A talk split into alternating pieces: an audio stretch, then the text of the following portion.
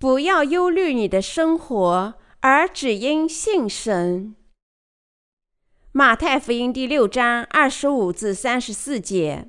所以我告诉你们，不要为生命忧虑吃什么、喝什么；为身体忧虑穿什么。生命不胜于饮食吗？身体不胜于衣裳吗？你们看那天上的飞鸟，也不种，也不收，也不积蓄在仓里，你们的天赋尚且养活它，你们不比飞鸟贵重得多吗？你们哪一个能用思虑使寿数多加一刻呢？何必为衣裳忧虑呢？你想野地里的百合花怎样长起来？它也不劳苦，也不纺线。然而我告诉你们，就是所罗门极荣华的时候，他所穿戴的还不如这花一朵呢。你们这小信的人呐、野地里的草今天还在。明天就会丢在炉里，神还给他这样的装饰，何况你们呢？所以不要忧虑，说吃什么、喝什么、穿什么，这都是外邦人所求的。你们所使用的一切东西，你们的天赋是知道的。你们要先求他的国和他的义，这些东西都要加给你们啦。所以不要为明天忧虑。因为明天自有明天的忧虑，一天的难处一天当就够了。我们重生的人，即使在领受罪孽得赦后，也容易为未来担忧。这些担忧不外乎从今往后如何生存，应吃什么、穿什么，如何挣钱、怎么生活等等。因此，我们心里为未来担忧。我发现，在那些还很年轻的重生者当中，有些人容易为他们的余生担忧，因为他们不理解神对他们的帮助，他们也缺乏神指导生活道路的经历。当然，我们担忧是自然而然的事情，因为我们是人类，出生在世界上的每个人都为自己勤奋工作，他们不因神的信仰而生。他们习惯依靠自己的努力和力量，所以尽管他们已经重生，但他们首先担心的事情是应该吃什么、喝什么、穿什么。但是主告诉我们，重生的人应该首先考虑：你们要先求他的国和他的义。他说要追求神的国、神的义，首先要与教会联合，追求神的工作。他的国和拯救百姓的工作，祈祷，然后我能满足你的肉体一切需求，比如吃什么、喝什么、如何生活。我一从罪孽中得救，也考虑过未来，我应如何生活呢？我吃什么、穿什么？我如何谋生？我担心这类事情。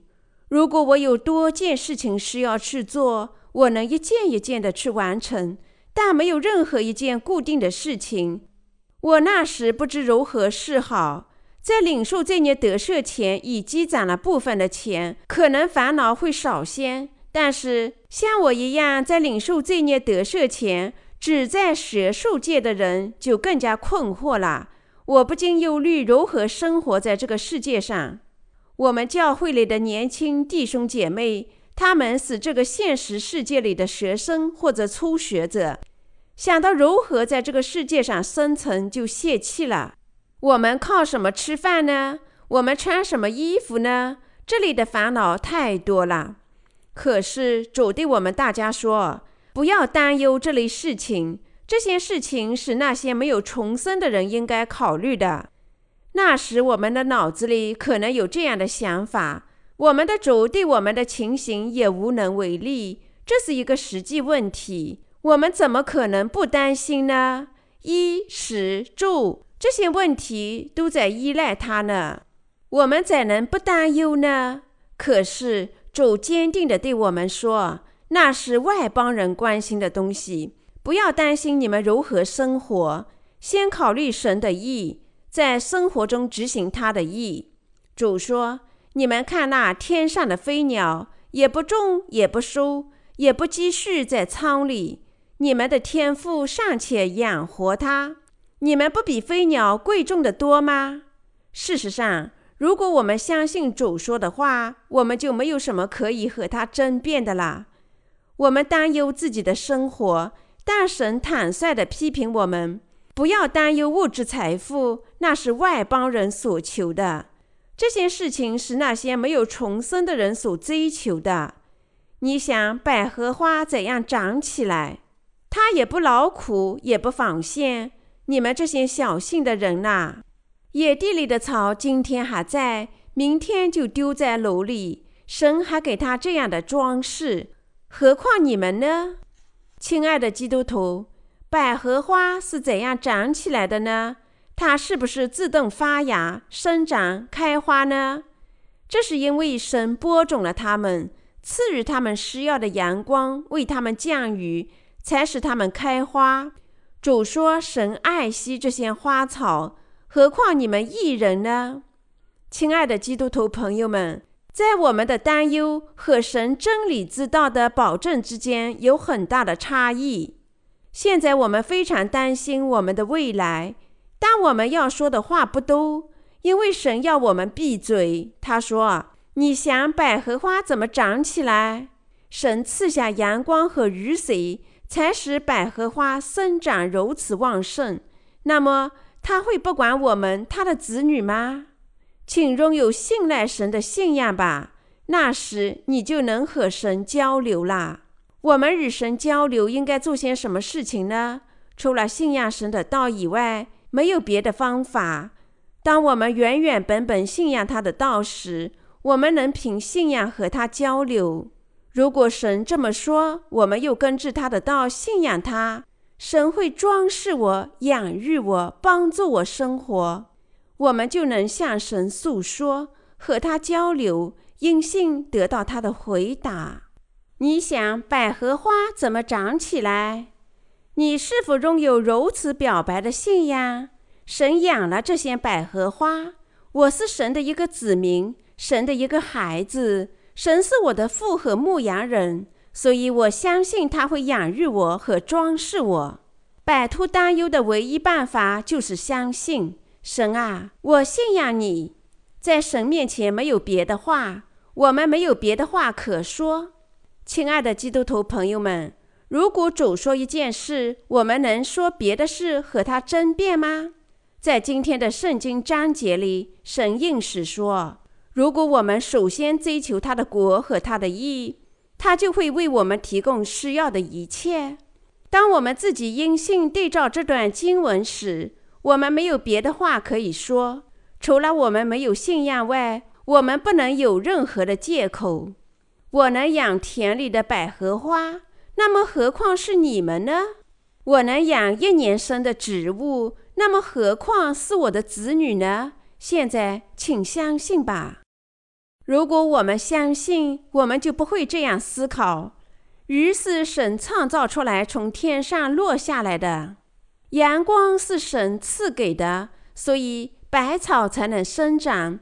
但我们仅靠雨水和阳光无法生存。神啊，你不知道我们多么努力工作才能生存下来吗？当然没有神不知道的事情。如果主说他了解我们大家，那么我们必须相信神也将赐予我们能力、智慧和赐福，也使我们能生活在这个世界上。如果主以百合花为例，告诉我们神将适时地提供一切，那么我们相信神将适时为我们神的子女提供一切。主为我们指了另外一个例子。唤起我们对他的信仰。他说：“你们看那天上的飞鸟，也不种，也不收，也不积蓄在仓里。你们的天父尚且养活它，你们不比飞鸟贵重得多吗？”马太福音第六章二十六节。可是，一些不信的人荒谬地解释这节经文，说：“看吧，看看天上的飞鸟，它们多么勤劳啊！”如果我们在这个世上也像那些天上的飞鸟那样努力工作，我们就能很好的生活在世上。他们如此争辩，由于这些人没有信仰，他们这样争辩说：如果人努力工作，他就有足够的饮食、富足的生活。这样的争辩不同于主小日我们的信仰争辩。谁不能说，如果我们努力工作，我们不必忧虑饮食呢？但是，每个人致富仅仅是因为他努力工作吗？并非人人如此。许多人在他们的岗位上工作数月，甚至一年时间，但还没有得到回报。你们看那天上的飞鸟，也不种，也不收，也不积蓄在仓里。你们的天父尚且养活他，你们不比飞鸟贵重得多吗？主在这节里说，不是我们努力工作就得着饮食。主说，神我们的父拯救了我们，供给我们吃喝穿等需要的东西，维持我们在这个世界上的生活。这意味着神将养育我们和装饰我们。这意味着神会照顾任何为福音传播而生活的艺人。这节经文的要点是：你们是我的子女，我不会饿死你们，不装饰你们吗？你们是我的子女，你们活在这个世界上，你们过生活时，你们在这个世界上做工作时，难道我不会照顾你们吗？我在重生前阅读这段经文也觉得荒谬，但现在并非如此。当我初次遇到主时，我不知道怎么办，所以我首先想到的是做生意谋生。我的脑子里没有别的计划。的确，我因水和圣灵的福音最初日渐走的时候很消沉，由于我担心如何生活，吃什么，穿什么。所以在得救后，对传播福音的思虑只得靠后了。我因如何与神的教会联合，也靠后了。令我苦恼的是，我努力为自己谋生时，却不知道做些什么事情。但主说，那是外邦人追求的东西。但是我经常反对神的道，说那是我的逻辑。现在我的逻辑不是那样思考的。顾盼今后如何生活，我的眼前漆黑一片，看看周围的环境，情况更加糟糕。我不知如何是好。那时我什么事情也不懂，但有一件事情我是肯定的：神成了我的父，主清洗了我所有的罪孽。那时主说：“你们若有信心，像一粒芥菜种。”就是对这座山说：“你从这边挪到那边，它也必挪去。”这意味着主赐我们真理的福音，使我们能因信得生。他还告诉我们：“你们要先求他的国和他的义，这些东西都要加给你们啦。”哈，这是我的生活方式。我决心投身于神的工作，我坚持神的道。开始祈求我需要的任何东西。我祈祷父神啊，我没有钱。神啊，我希望传播水和圣灵的福音，但我没有钱。给我钱吧，赐我财富吧。我没有房子，赐我一座教会建筑吧。赐我人员吧。我想出书传播水和圣灵的福音，但我没有印刷机，赐我一台印刷机吧。现在我的小信已经成长，我请求更大的事情为神做工作。我已经体验到神回答了任何事情，无论是大事还是小事。这使我逐渐的成长为一个有信的人。这意味着我们不知不觉成了有信的人。事情发生时，我就想，如果我们祈祷，神就会给我们。所以。弟兄姐妹，没有什么事情值得忧虑。神会帮助我们，神会帮助弟兄姐妹们。弟兄姐妹遇到麻烦，如果我们祈祷，神就会帮助我们。只要我们以信仰祈祷，那么我们的信仰就会渐渐成长。正因如此，主才说应当一无挂虑，只要凡事借着祷告、祈求和感谢，将你们所要的告诉神。神所赐出人意外的平安，必在基督耶稣里保守你们的心怀意念。腓立比书第四章六至七节。我们神的恩赐超过我们所求所想的。以弗所书第三章二十节。既然我们相信这点，我们就应大胆地请求主。与其依靠我们自己的力量行事，实施人力的各种方法，我们不如祈祷：神啊，把它给我吧！我们真的需要它。现在，即使我们用眼睛看不到任何肯定的迹象，我们还是要求神恩赐我们。为什么呢？是因为祈祷能促使事情的发生，所以它比我们自己的方法还要管用。当我重生时，我计划开办一项销售水壶的业务来谋生，但由于我的信仰成长，我开始依靠祈祷，而不是凭我自己的力量来做事。如果我们信神，我们首先要祈求神的帮助，即使现在得不到回答。我们也要坚持不懈地祈祷，神啊，为我们做这件事情吧，为我们做那件事情吧。当我们长时间不停地祈祷，我们发现神答应了我们的请求，然后我们得到了他的赐予，并祈祷另外一个主题，因此我们体验到了来自神的答案，因此我们成了信仰之民。我们有了信仰神的更强大信仰，我们坚定地相信主会养育我们、装饰我们，使我们得生。当我们为神的义而生时，我们培养了对神的信仰。因此，当我们为神的义而工作时，我们不能太关心我们今后应该吃什么、喝什么、穿什么。无论我们需要什么东西，我们都应该转而祈祷：神啊，再赐我们吧，赐予弟兄姐妹物质财富吧，赐予我们健康，把它给我吧，把那个给我吧。我们转向祈祷，这并不意味着我们仅需坐在那里祈祷，自己什么事情也不用做。我们必须首先祈祷。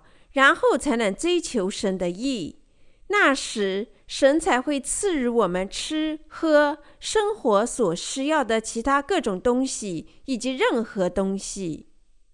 我希望你相信，实际上我们能生活和执行他的工作至今，是因为神为我们提供了一切东西。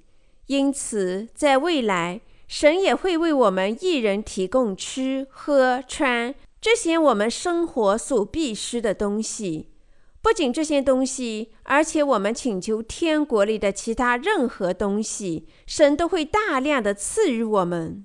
弟兄姐妹们，所以说生活在神里是极大的赐福。我们生活靠的不是我们拥有的东西，而是靠对神的信仰。所以，一人靠肉体和精神的财富就能生活。如果我们信神，我们的肉体和精神就能生活在充裕的富足里。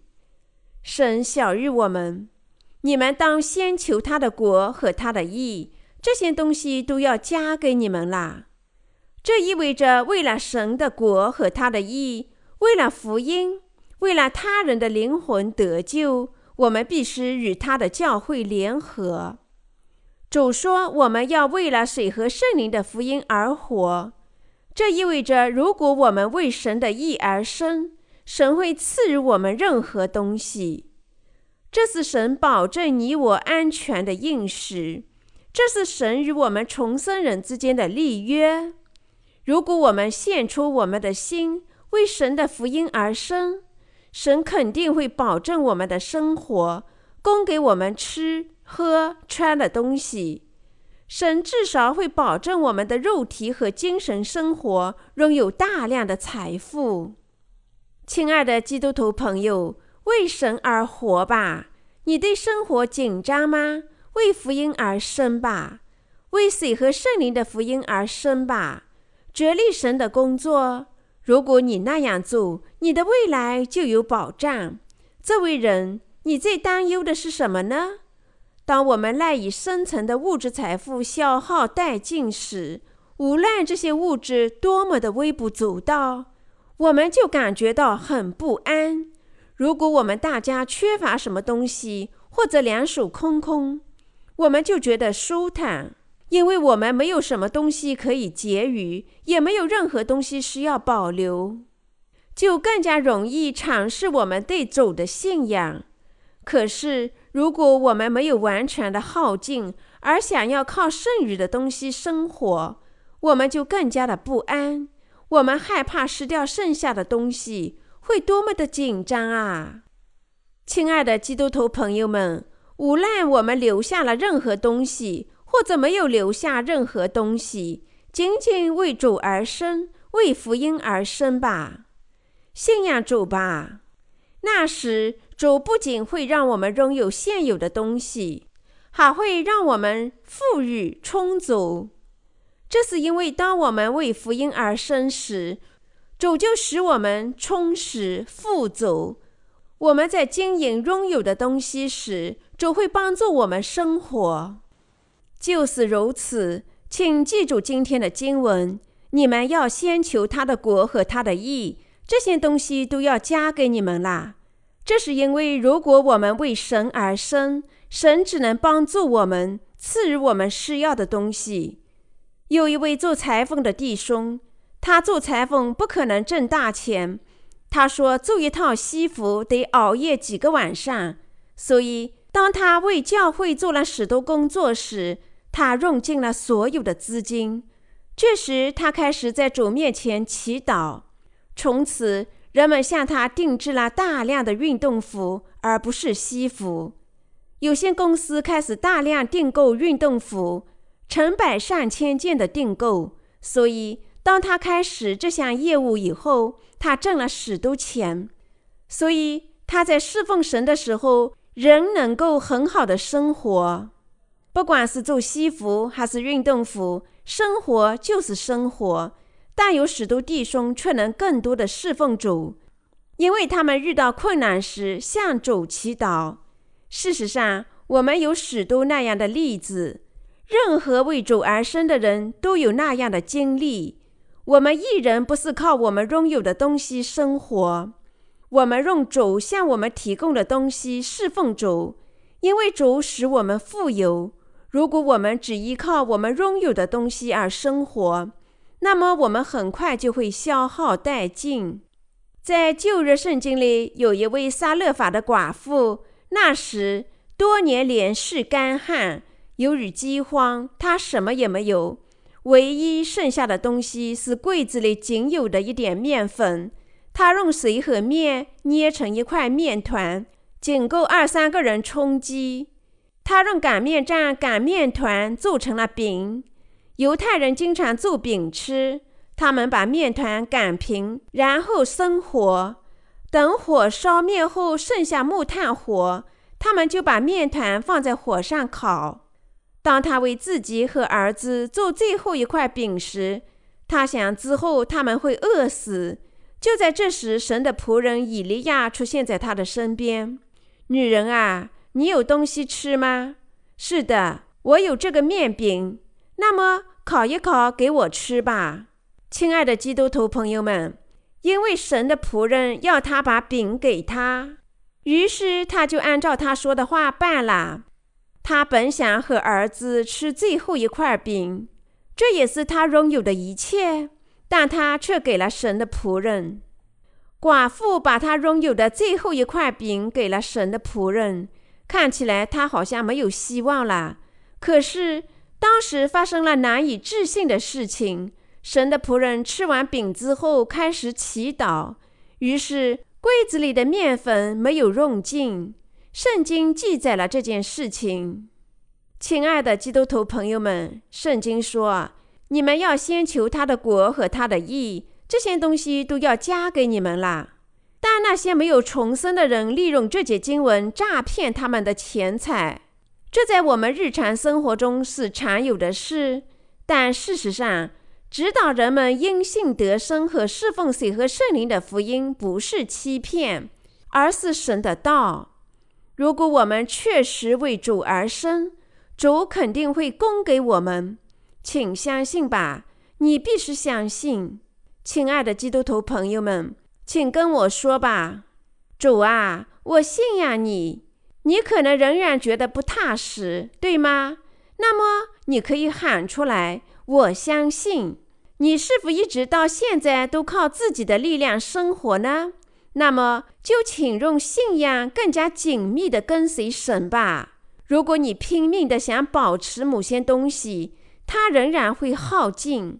即使你凭借自己更加强大的力量，也不可能阻挡。正因如此，主才告诉我们要因信得生，我们应该全心全意为主而生，侍奉主。无论我们是否拥有很多的财富，那时主肯定会向你提供你所需要的任何东西。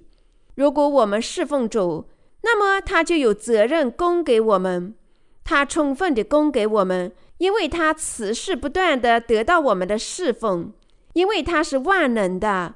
他肯定会供给我们，即使不为别的原因，也要维护他的立约。我们的生活不取决于我们的意志，而取决于我们的信仰。我们神的仆人以及我们所有的弟兄姐妹都应该因信得生。如果他们为主而生，这信仰就能体会到神为他们做的事情。如果我们为自己而生，我们的信仰不能成长。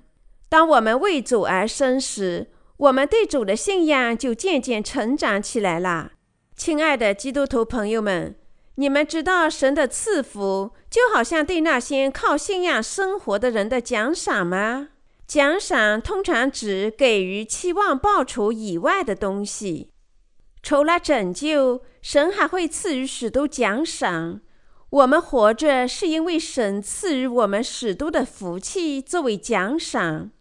如果他不赐予我们奖赏，而只赐予我们应得的东西，那么我们无法生存。如果我们只接受工作的报酬，那么懒汉不就全部都要死光了吗？神赐予许多东西作为奖赏，这是他赐福的一部分。我们能和赐予我们恩典的神一同生活，所以我们必须依靠对于拯救我们的神的信仰才能生活。亲爱的基督徒朋友们，如果我们信神，那么神就在我们身上工作。请信神吧，尽管很难做到，也要信神。神的应许说，如果我们信他，他会听我们说话。你们要先求他的国和他的义，这些东西都要加给你们啦。请你在生活中体会一下神如何把这些东西赐给你的。我的意思是说，你们应体会一下神如何实现他的旨意，如何供给你。如果你们不能因信得生，又怎能体会到他出于怜悯的赐福与供给呢？亲爱的基督徒朋友们。靠信仰生活吧，神啊，我信仰你，我相信你会装饰我、喂养我，我不会赤身露体的生活，你会披戴我，让我生活，使我不至于显露羞耻。我相信你会喂养我，我相信你会让我很好的生活，请这样相信吧。如果你相信，神就会赐福你。我们的神做不到吗？他难道是不能喂养我们的神吗？神是强大的神，他做那些事情的能力绰绰有余。因此，我们必须摆脱自己的方法，相信和依赖万能的神，相信神的道吧。信赖、依赖神的道就是信仰。亲爱的基督徒朋友们，你能理解吗？你仍忧虑未来的生活吗？你仍忧虑未来的生活吗？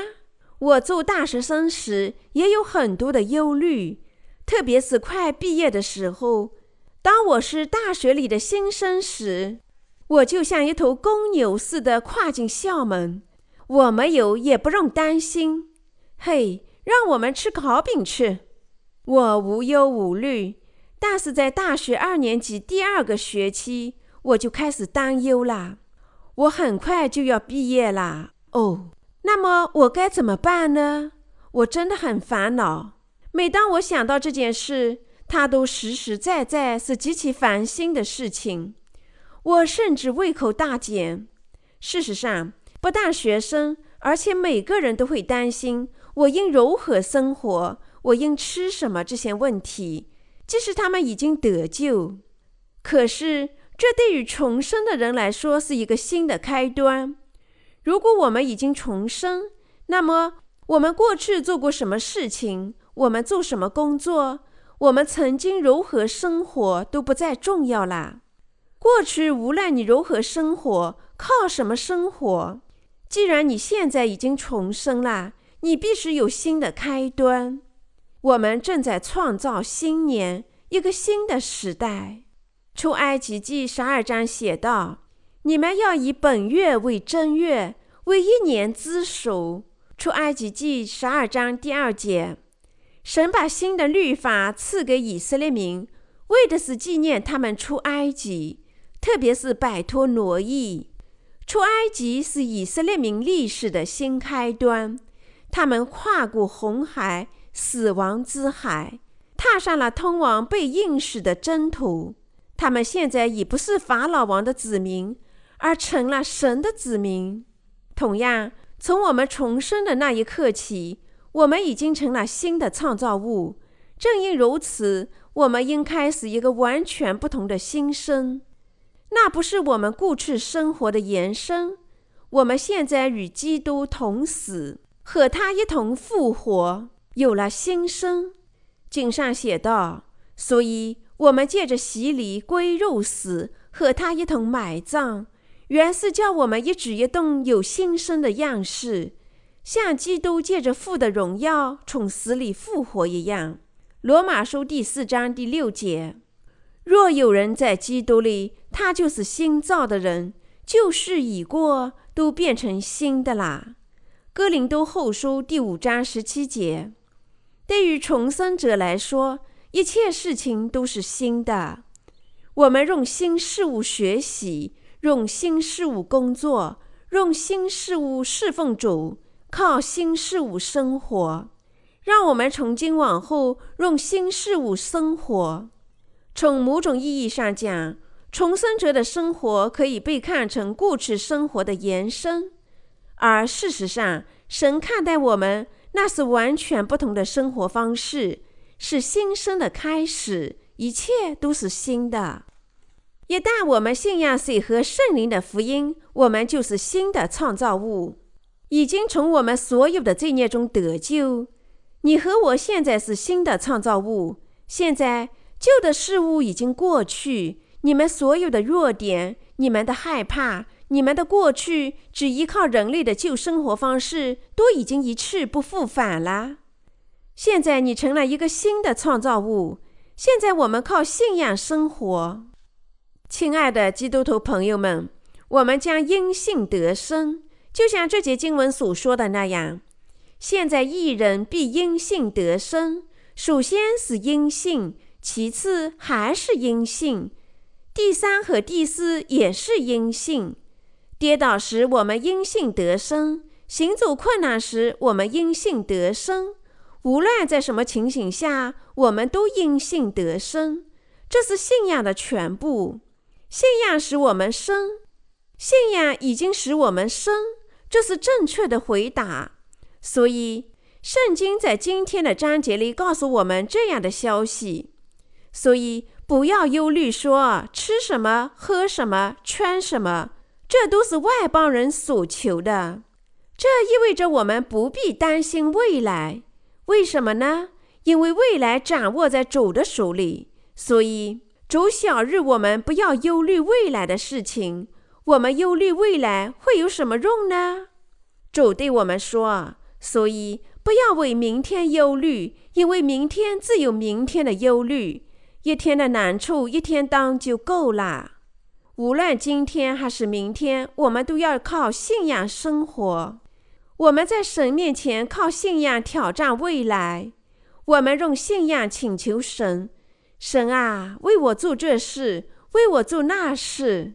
祈祷是用信仰做出的挑战。信神，相信他为我们做的事，那是我们能做的一切。我们自己的意志和誓言，对于我们要做的事情是毫无用处的。我们不能保证我们的未来，或对自己承诺任何事情。任何事情都不能确定。正因如此，神万军之主耶和华给我们讲述了今天的经文，使我们不必忧虑吃什么、喝什么和穿什么。亲爱的基督徒朋友们。我们不必忧虑如何生活，我们的肉体会得到怎样的照料，我们不必担忧。你们哪一个能用思虑使寿数多增加一刻呢？所以说，不管我长得多高，我思虑就能增加身高一厘米吗？那么我这般彻夜烦恼有什么用处呢？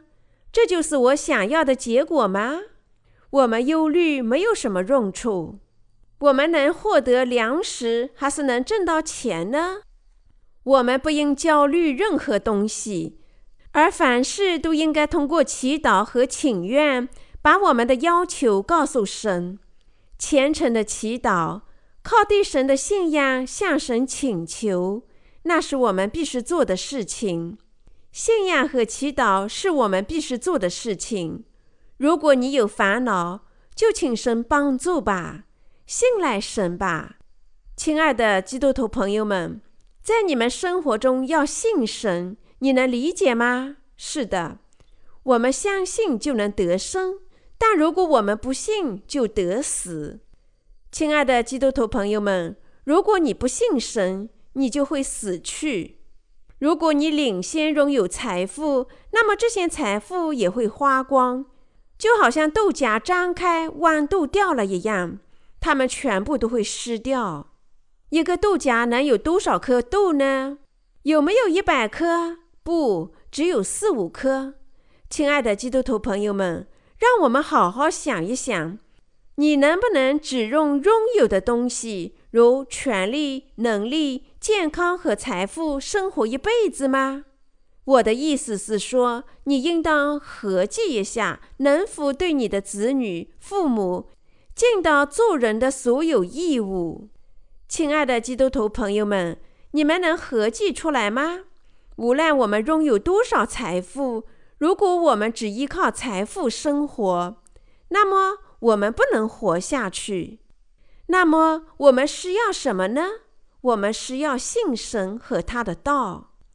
有一件事，我确实要对你们大声呼喊，那就是只信仰神。即使你凭肉眼见不到神，信他看起来好像是无稽之谈，你仍应信仰他。就请相信他吧，就是如此。